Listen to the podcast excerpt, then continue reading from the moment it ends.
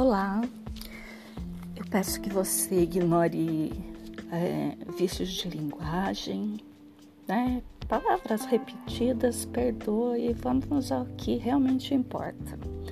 Eu falei já hoje algumas coisas sobre mim, um outro momento, quando isso for necessário, eu volto a falar e eu vou te fazer algumas perguntas.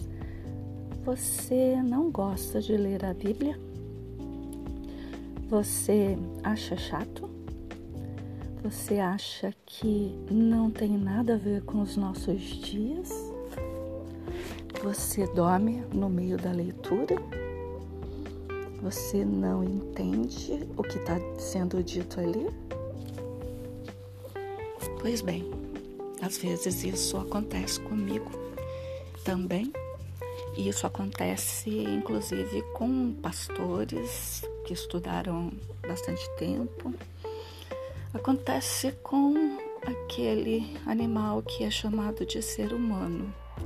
Então não se sinta menos por causa disso, mas que isso seja uma motivação para você continuar. É um desafio. Sinta isso como um desafio não se desmotive por causa disso. Sinta-se motivado a desafiar a isso.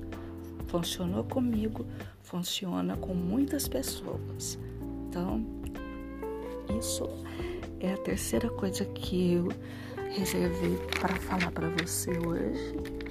E penso que por hoje basta isso.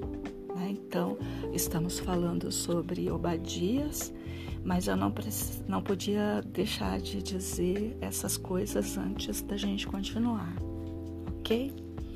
Então, bora lá.